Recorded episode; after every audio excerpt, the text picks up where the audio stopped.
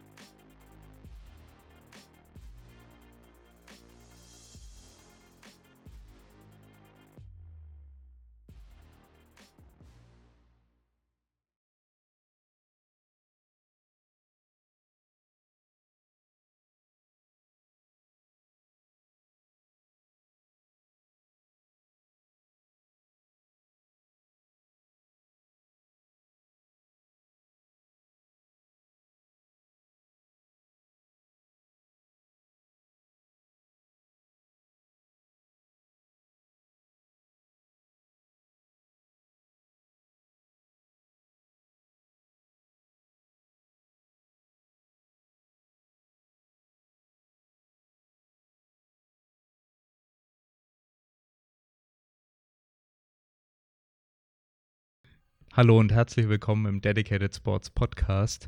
Wir reden heute über die drei größten Fehler im Kreuzheben zusammen mit unserem Coach Friedrich, äh, online moin. zugeschaltet. Hi. Moin, moin. genau. Und dann hätte ich gesagt, legst du direkt mal los, oder? Genau, ich leg direkt mal los und zwar mit dem ersten äh, Fehler und das ist ganz klar Spannungsaufbau.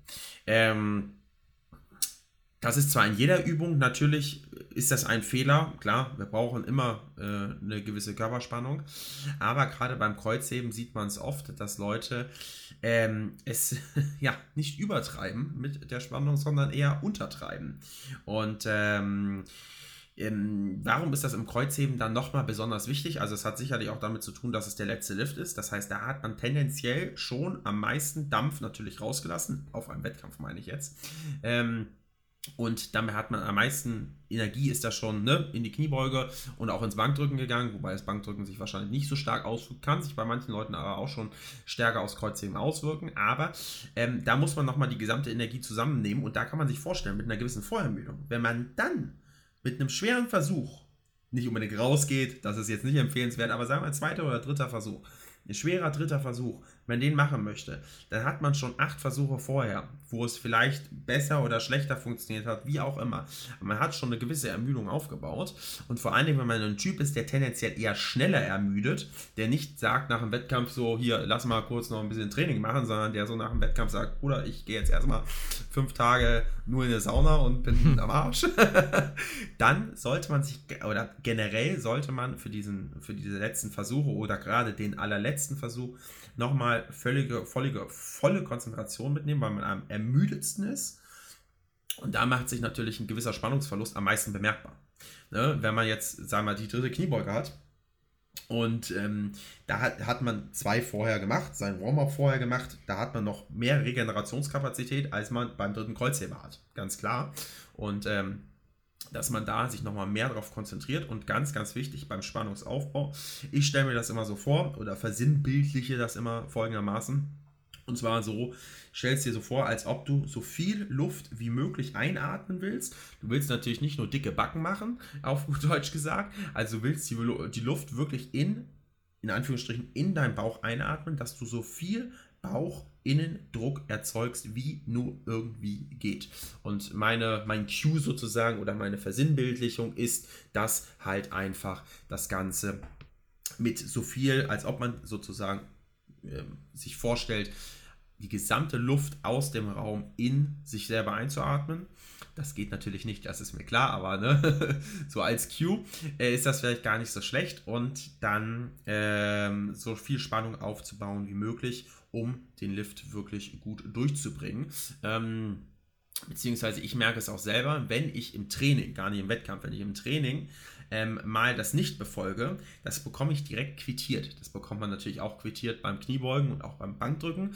Ähm, aber das gibt es halt auch nochmal quittiert, auch beim, beim Kreuzheben. Zu wenig Spannung ist wirklich absolut ähm, der absolute Killer für eine Rap bzw. für ein Set. Das wird dann plötzlich nicht API 6, sondern wird API 8, obwohl es locker API 6 sein könnte, aber man einfach durch diese fehlende Spannung es sich einfach so dermaßen schwerer macht. Und das ist dann natürlich bei einem Drittversuch auf dem Wettkampf naja, dann geht es halt definitiv nicht hoch. Also da muss halt, vor allen Dingen, wenn es was Schweres ist, da muss halt alles sitzen. Weil am meisten Ermüdung, am wahrscheinlich wenigsten Konzentration, ähm, weil man vorher schon wahrscheinlich viel investiert hat. Und ähm, dann muss halt alles so gut wie möglich sitzen. Und wenn da die Spannung halt nicht passt, dann passt sie halt nicht. Wobei man da sicherlich, jetzt, wenn man Conventional und Sumo nochmal miteinander vergleicht, bei Conventional kann man da sicherlich noch mehr ausgleichen weil es einfach technisch einen deutlich breiteren, bei zumindest den meisten Leuten, einen deutlich ja. breiteren Toleranzspielraum ermöglicht. Genau. Ob man das dann, den Lift auf gut Deutsch gesagt, oben dann in den Lockout bekommt, ist eine andere Frage. Aber beim Sumo ist es, kommen wir auch gleich noch dazu, ähm, beim dritten Punkt, ähm, ist es wirklich absolut der Tod, auf gut Deutsch gesagt, für den Lift, wenn die Spannung nicht passt. Vor allen Dingen, je schwerer, desto schlimmer, auf gut Deutsch gesagt. Ja. ja, genau. Wie würdest du Spannung am besten beschreiben? Na, das ist einfach das Gefühl an sich. Ähm, genau, also unabhängig von der Luft. Genau, also erstmal als Cue halt diese Luft einatmen oder so viel wie es geht. Wie ich das äh, beschreiben würde, als ob man, wenn man das jetzt mal etwas kindlicher beschreibt, als ob man so eine rote Tomate Gesicht machen möchte. Äh, das ist nicht genau das gleiche, aber da erzeugt man zumindest im Kopf ziemlich viel Innendruck. Ähm, auf jeden Fall, wenn einem das schwierig fällt, generell Spannung aufzubauen, auf jeden Fall Übungen dafür finden. Die Übungen, die wahrscheinlich am ja, die relativ oft dafür ähm, verschrieben wird, ist ähm, was ganz Unspezifisches, sich einfach auf den Bauch zu legen, einfach auf den Bauch zu legen und eine Kettlebell oder eine Kurzhantel oder sonst was auf den Bauch zu legen und mal lernen, in den Bauch richtig einzuatmen und zwar nicht nur einzuatmen, sondern auch die Spannung zu halten und zwar nicht über eine Sekunde, sondern über schon ein paar Sekunden. Hm. Und dass man sich Übungen raussucht, da gibt es ganz, ganz viele, ähm, die ähm, einem lehren, nicht nur das ist nämlich der, würde ich sagen, das meistvergessenste Element äh, im Powerlifting, dass man nicht nur in der Konzentrik arbeitet im Kreuzheben, sondern auch in der Exzentrik arbeitet im Kreuzheben. Und gerade durch diese unbelastete Bewegung, mhm. dieses Spannungshalten und durch eine gegebenenfalls kontrolliertere Bewegung, dieses Spannungshalten einfach übt, übt, übt. Ja, und ähm, da ja. kann man natürlich spezifischer arbeiten, da kann man unspezifischer arbeiten ich würde sagen, so das meistverschriebenste, ähm, die meistverschriebenste Übung sozusagen ist, sind Romanian Deadlifts, was das anbelangt. Aber die kann man natürlich auch ausführen, entweder mit einer unglaublichen Geschwindigkeit in der Exzentrik oder man lä lässt sich für die Exzentrik 10 Sekunden Zeit. Beides jetzt zwar mal die beiden extremer ausgepackt, aber nichtsdestotrotz, dass man da auf jeden Fall die Exzentrik kontrolliert. Nicht nur allein aus Hypertrophiegründen, sondern in diesem Fall wirklich aus Spannungsgründen, dass man ganz aktiv versuchen muss, die Spannung zu halten oder zum Beispiel andere Übungen, die gerade es deutlich schwerer machen, Spannung zu halten. Aber wenn man, wenn man das meistert oder gemeistert hat, dann hat man natürlich auch ein deutlich einfacheres Spiel, das bei einem, ja, im besten Fall optimalen Deadlift dann aufrechtzuerhalten oder in einem höheren Maße aufrechtzuerhalten. aufrechtzuerhalten. Ja. Nee, das mache ich gerade selber. ADLs, Slow Eccentric. Genau. Geile Sache. Ja. ja. Ekelig, aber geil. Ja. Muss man ja. auch sagen. Spaß macht das nicht unbedingt dann immer. nee. okay, dann hätte ich gesagt, äh, Punkt Nummer zwei. Na, genau. Mein Punkt wäre, oder der Punkt Nummer zwei, keinen Hookgrip zu verwenden. Ja. ja, es mag sein, dass es den einen oder anderen gibt, der einen guten Grund hat, keinen Hookgrip zu verwenden. Den hatte ich zum Beispiel auch viele Jahre bis ich dann gemerkt habe, dass Hook Cheating ist. Und ja, wenn man das erstmal schafft, also bei mir muss man ganz ehrlich äh, auch sagen, ging es nur übers Weightlifting, dass ich das hingekriegt habe, den Hook dann irgendwann einigermaßen schmerzfrei ausführen zu können. Ähm, hat mich immer gestört, dass es halt eher unangenehm ist, aber der Vorteil, den Hook bringt, ja, der kann auch gesundheitlich sein, einfach nur, dass man im Prinzip ein symmetrisches Kreuzheben entwickeln kann. Ich sage nicht, dass man nicht gesund heben kann mit einem Kreuzgriff. Ich sage eher, dass es im Zweifelsfall ähm, vielleicht länger funktionieren kann bei der einen oder anderen Person, die da empfindlich ist. Also das heißt, wenn er im Obergriff oder mit Straps hebt, dass er eventuell ein geringeres Risiko hat, was man einfach mit einem Hook Grip imitieren kann. Und das ist ja nur der eine Punkt. Ich meine, denn du kennst ja selber, ähm, man hat natürlich auch längere Arme, wenn man einen Hook Grip verwendet. Genau. Ja, also man hat im Prinzip eine bessere Startposition sozusagen und kommt dann meistens auch vor allem, wenn du Sumo hebst, einfach besser vom Boden weg. Ja, das ist ein ganz großer Faktor für viele. Ja, und ja, ich glaube auch, als wir bei Lea damals umgestellt haben auf dem Hookgrip, hat sehr viel ausgemacht. Ja, da hatten wir es auch äh, krass gemerkt mit Sumo Hookgrip und guter Technik. Da ging dann plötzlich mal 20, 30 Kilo mehr. Da war der krasseste, krasseste Sprung zu sehen. Weil sonst hat man ja meistens nie so große Sprünge, wenn man schon ein bisschen hebt. Ja.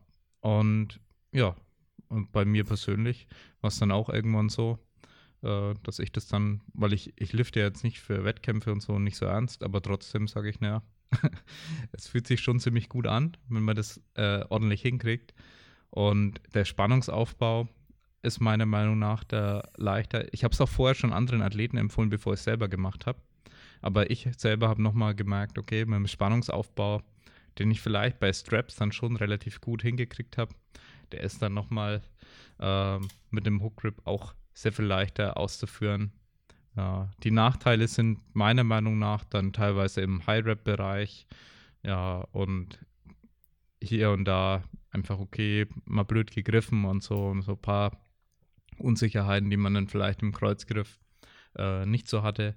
Aber ich glaube, die Vorteile überwiegen für die meisten Personen die Nachteile. Und wenn man jetzt beispielsweise zu kurze Finger hat dafür, dann kann das natürlich auch ein Problem sein. Ja, aber ich muss sagen, als Athlet und Coach kann ich es auf jeden Fall empfehlen, einen Hook Grip anzuwenden, es mal zu probieren. Ja, und wenn man keinen guten Grund hat, es nicht zu machen, dann sollte man es machen. wenn dir unser Podcast gefällt, dann lass uns doch gerne eine 5-Sterne-Bewertung in der Podcast-App deiner Wahl. Es gibt zusätzlich auch noch weitere Möglichkeiten, wie du uns unterstützen kannst, damit der Dedicated Sports Podcast auch weiterhin werbefrei bleiben kann. Mit unserem Powerlifting Coaching kriegst du einen erfahrenen Coach an deine Seite, der die Trainingsplanung individuell auf dich zuschneidet, regelmäßig per Videofeedback deine Technik optimiert und natürlich immer für Fragen zur Verfügung steht. Wenn du also einen kompetenten Coach suchst, kannst du dich jetzt über den Link in der Podcast-Beschreibung auf einen Coachingplatz bei uns bewerben. Als weitere Coaching-Option bieten wir ein Performance-Coaching für Lifter und Sportler an. Durch die Optimierung deiner Hormone und Ernährung sowie gezielten Lifestyle-Maßnahmen verbessern wir deine Regeneration und Leistungsfähigkeit. Weniger Überlastungserscheinungen, besserer Schlaf, eine gesunde Ernährung und eine gesteigerte Performance stehen hier im Fokus. Um eine gesunde Ernährung umsetzen zu können, muss man natürlich auch kochen. Im Dedicated Kitchen Bundle lernst du, wie man stressfrei, lecker und zeiteffizient mit guten Makros vorkochen kann. Du bekommst 20 leckere Rezepte, einen ausführlichen Meal Prep Guide, ausführliche Tipps zum Thema Küchenausstattung und Lagerung von Lebensmitteln sowie das Toolkit, das dir die Planung und das Vorkochen enorm erleichtert. Mit dem Toolkit kannst du nämlich Zeit sparen, deine Woche planen, dank automatisierten Einkaufslisten, eigenen Rezepten, auf dich angepasste Mengen und Makros. Vielen Dank für deinen Support. Du findest natürlich alle Links in den Show Notes. Genau. Ja. Man sollte es auf jeden Fall mal, denke ich mal, kann man festhalten, man sollte es auf jeden Fall mal probieren. Ähm, ob man dabei bleibt, ist natürlich nochmal eine andere Frage. Man ja. hat halt den großen Vorteil, ähm, zum einen, dass man symmetrisch schultertechnisch greift ähm, was äh, dem einen gegebenenfalls mehr Probleme bereiten könnte, wenn er es nicht macht, und dem anderen halt gar keine. Ja. Ähm, auf der anderen Seite hat man gerade bei Sumo den großen Vorteil, dass man durch den äh, symmetrischen Griff eben sich nicht die Handel irgendwie auf der einen Seite wegschiebt. Ähm, das mag, würde ich sagen, passiert öfters auf der Seite, in der man im Untergriff greift, ähm, aber kann auch genau andersrum sein, kommt immer ein bisschen drauf an, aber da schiebt sich meistens die Handel vom Körper weg und das will man eigentlich möglichst vermeiden in jedem Deadlift. Ne? Also man hält ja auch nicht beim Conventional, äh, versucht man ja auch nicht irgendwie die eine Handelseite, keine Ahnung, vom Körper wegzuschieben. Das versucht man in keinem Deadlift sozusagen, äh, in keinem leistungsoptimierten Deadlift, in der Assistance-Übung äh, teilweise sehr wohl, aber nicht bei einem beim Competition Lift und ähm, dementsprechend das auf jeden Fall mal auszuprobieren. Klar, es hat definitiv den Nachteil, dass es schmerzt.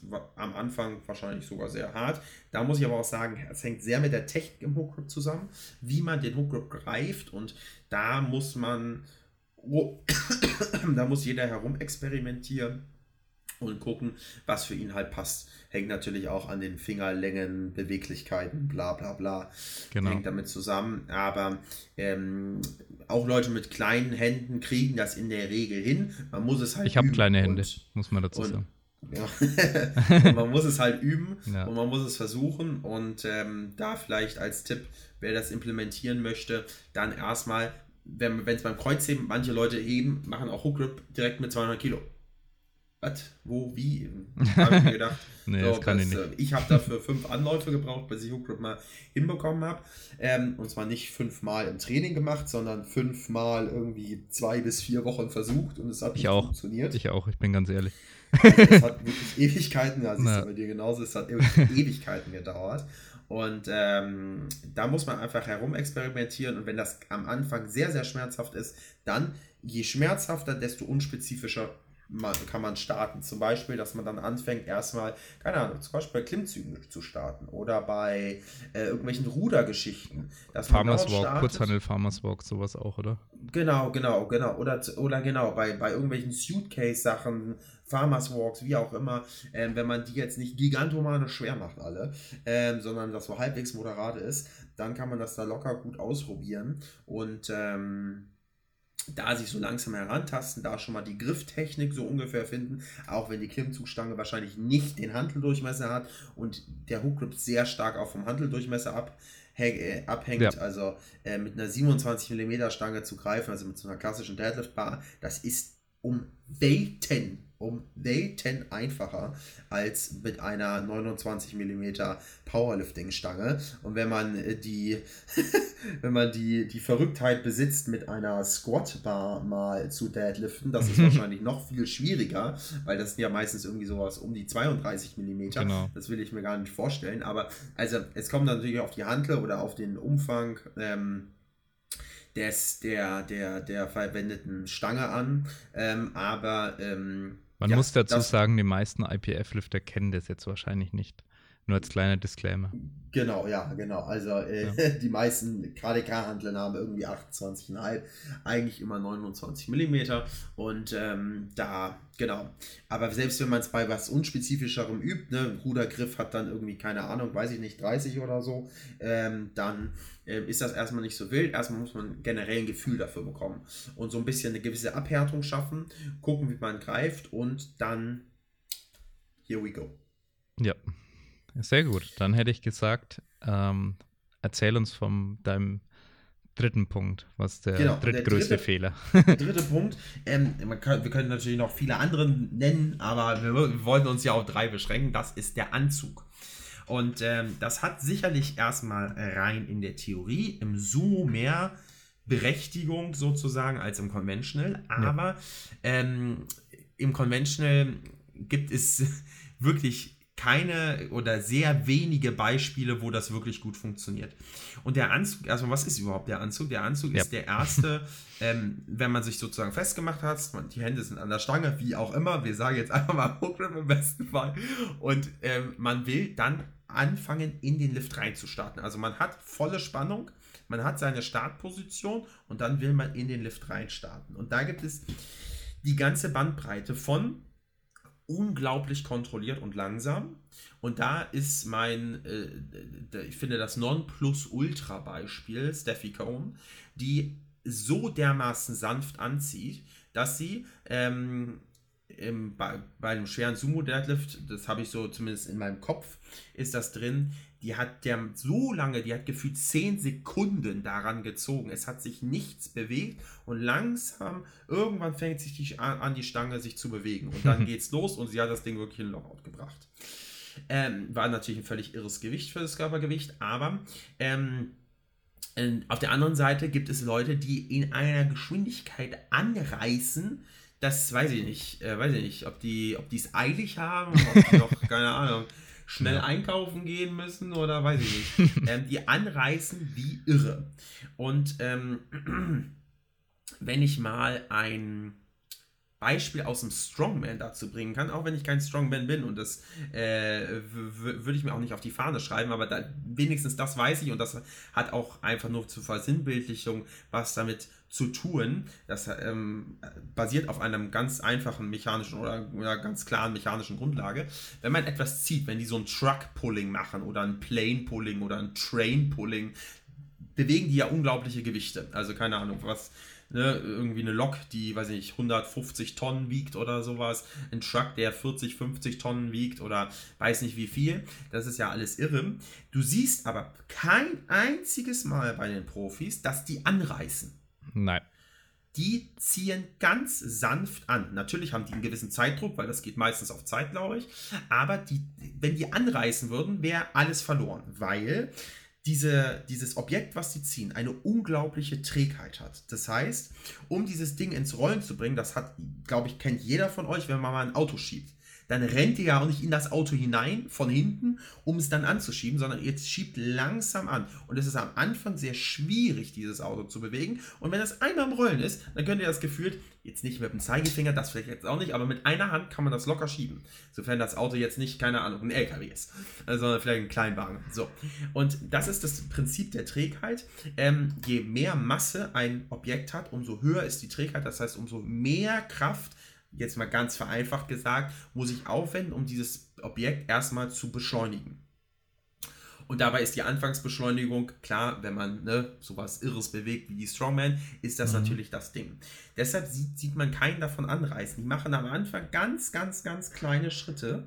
Und je, je schneller die werden, umso mehr sie es beschleunigt haben, umso schneller können sie werden, weil die Trägheit für sie dann arbeitet, beziehungsweise genau das Gegenteil beim Abbremsen. Wenn ihr etwas sehr Schweres, wenn ihr ein Auto zum Beispiel dann wieder abbremsen wollt von vorne, dann könnt ihr euch knicken, euch dahin zu stellen, dann rollt euch das Auto selbst mit nur ein paar kmh rollt euch das Auto platt, sondern ihr müsst langsam dagegen drücken, weil die Trägheit wieder gegen euch in diesem Fall arbeitet. Das heißt, ihr müsst das Auto langsam entschleunigen und könnt euch nicht hinstellen und das Auto bleibt direkt stehen. Ja, das ist genau das gleiche beim Kreuzziehen. Je schneller ihr anreist, umso schwieriger wird es. Umso mehr, umso höher ist die Kraft, die ihr aufwenden müsst. Ja. Und das geht meistens nicht gut aus. Und da muss man sagen, im Sumo-Deadlift geht das nie gut aus. Also ich kenne wirklich, insofern muss man sagen, Disclaimer mit Stiffbar wenn man anreist mit einer Stiffbar, bekommt man das quittiert wie nichts Gutes. Das ist, als ob man sich wirklich auch wieder vorstellt, mit dem Auto gegen eine Wand zu fahren.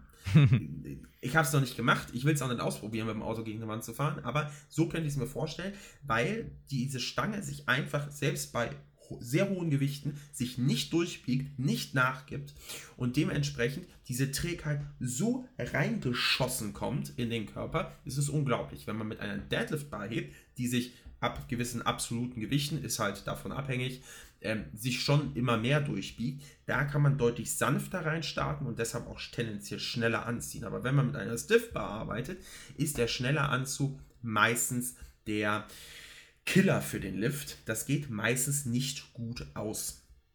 Ähm, und dementsprechend sanft anzuziehen, plus, was ich gerade gesagt hatte mit der Trägheit, dass man natürlich ähm, mit äh, mit einfach einem unnötig schnellen Anzug es auch sich unnötig schwer macht. Und das sieht man auch beim Conventional. Das ist genau das gleiche. Da hat man vielleicht nicht diesen technischen Aspekt, den man in Sumo hat, dass man irgendwie nach vorne kippt oder irgendwas technisch falsch macht durch diesen schnellen Anzug. Das hat man nicht, aber man hat genau das gleiche Prinzip natürlich, dass man immer mehr Kraft aufwenden muss und dass man sich wahrscheinlich auch im Conventional ab gewissen An Anzugsgeschwindigkeiten, sage ich mal, dass man, ähm, äh, je ruckartiger dieser Anzug ist, dass man immer mehr Form Breakdown hat. Und dieser Form Breakdown, der wird zwar unten nicht quittiert, weil irgendwann wird die Hantel schon hochgehen, aber der wird oben quittiert. Und dann kommst du nämlich nicht mehr im Lockout. Ja. Weil du dann den Rücken gerade ziehen musst. Und Sumo ist das Ganze wahrscheinlich schon unten zu Ende. Da geht dann schon nichts mehr. Ähm, oder vielleicht kommst du noch ein bisschen hoch und dann geht schnell nichts mehr. Beim Convention kommst du meistens hoch, aber oben geht da nichts mehr. Und das bringt dir ja auch nichts. Du willst ja schon irgendwie den Lift in Lockout bekommen.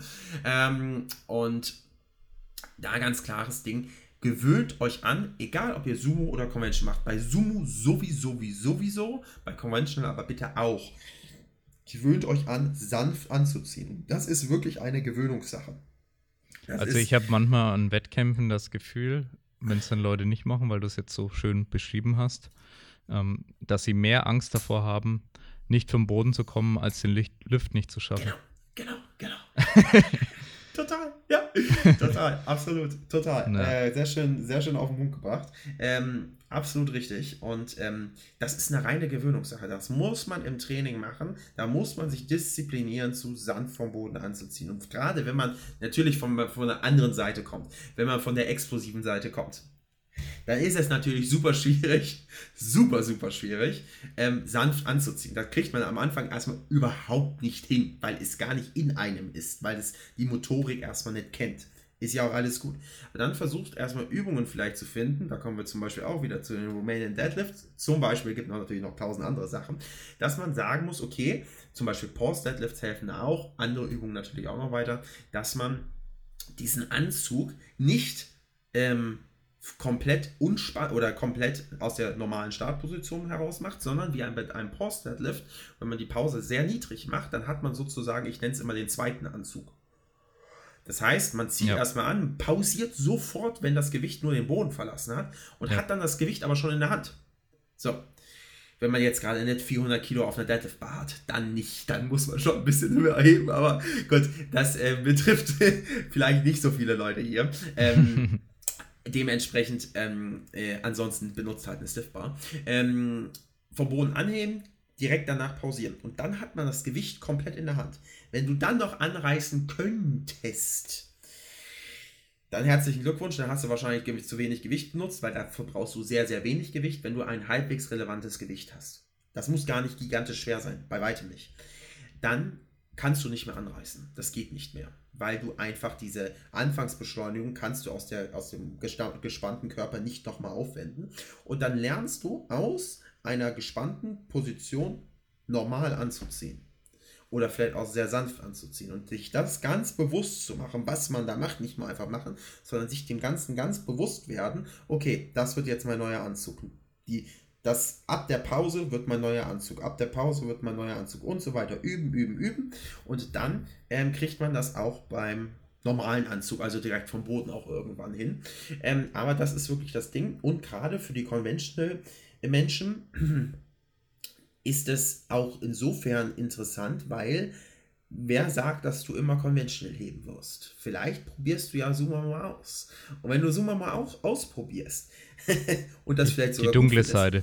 Und das, genau, und die dunkle Seite und das gut findest und das auch gut funktioniert, dann hast du ein so viel einfacheres Leben. Ein so viel einfacheres Leben. Ich kann es gar nicht beschreiben. Ich kann es gar nicht genug betonen, so, ähm, wenn du einfach sanft anziehen kannst. Wenn Ja. du da anreißt, ist das Ding weg. Das mag auch funktionieren, bis zu einem gewissen Grad. Irgendwann wirst du gegen eine Wand rennen und diese Wand wird so hoch sein, du kommst nicht drüber hinweg. Dann musst du an deinem Anzug arbeiten und dann wird es ekelhaft, weil du dir dann natürlich das noch mehr eingeprägt hast. Je länger man sowas macht, umso schlimmer wird es. Also du siehst vor allem selten Leute, die über 250 ziehen, die sich nicht daran halten. Ja. Wie gesagt, Das mit der Deadlift Bar ist es genau, mit der Deadlift Bar ist es nochmal ein bisschen was anderes, aber auch da ähm, ist ein sanfter Anzug in der Regel in den meisten Fällen dann doch mehr von Erfolg gekrönt. Plus, man darf, gerade wenn man oft Zughilfen noch vielleicht noch verwendet, darf man auch nicht vergessen, dass man mit Zughilfen deutlich einfacher anziehen kann, weil man auf dieses ganze Griffthema kann man komplett, das ist einem dann völlig egal, weil Zughilfen halten gefühlt alles. Ähm, wenn man natürlich gerade einen Hookgrip macht oder einen Kreuzgriff, muss man natürlich auch darauf achten, dass man das mit seinem Griff auf die Kette bekommt. Und ein Anreißen, der Griff muss natürlich diese ganzen Kräfte übertragen. So, und wenn du dann natürlich anreißt und unnötig viel Kraft benötigst, um die Handel erstmal initial zu bewegen, beziehungsweise sich die sozusagen die, das Gewicht so doll wehrt, dass dein Griff dann schon den Griff verliert. der Griff verliert den Griff. Dann ist natürlich doof, weil der sollte vielleicht bis oben hinein. Das wäre ganz gut. Und der hält dann wahrscheinlich nicht bis oben hin. Egal, ob du Hook, Kreuz, Double Overhand, Double Underhand machst, ja, alles egal. Scheiß drauf. ähm, Quatsch, äh, Spaß beiseite.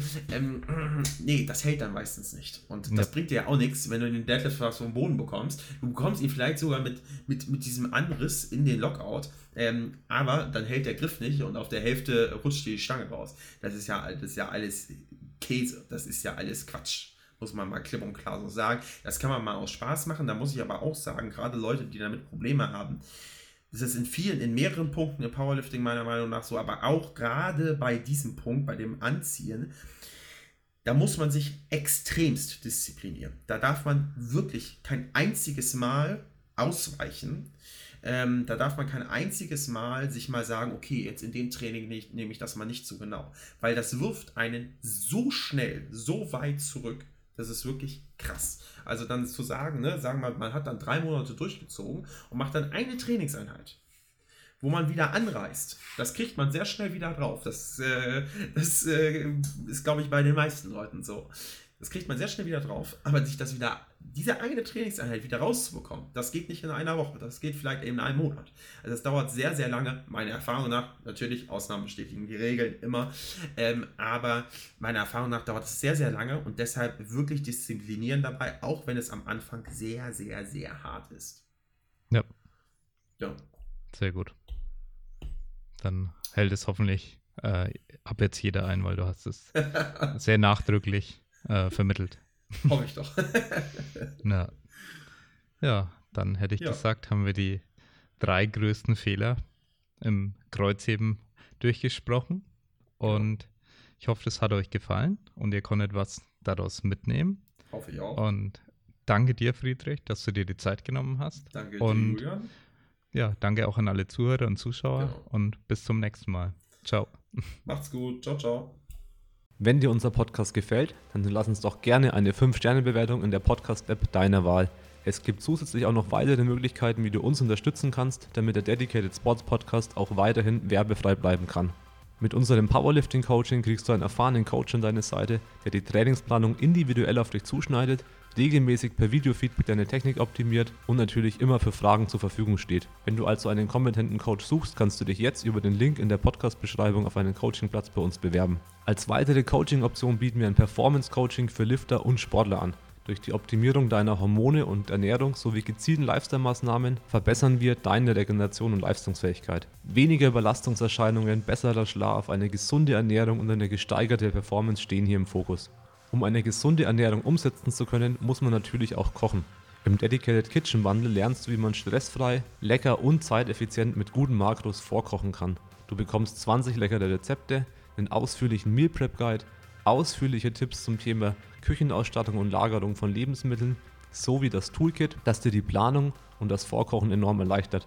Mit dem Toolkit kannst du nämlich Zeit sparen, deine Woche planen, dank automatisierten Einkaufslisten, eigenen Rezepten, auf dich angepasste Mengen und Makros. Vielen Dank für deinen Support. Du findest natürlich alle Links in den Show Notes.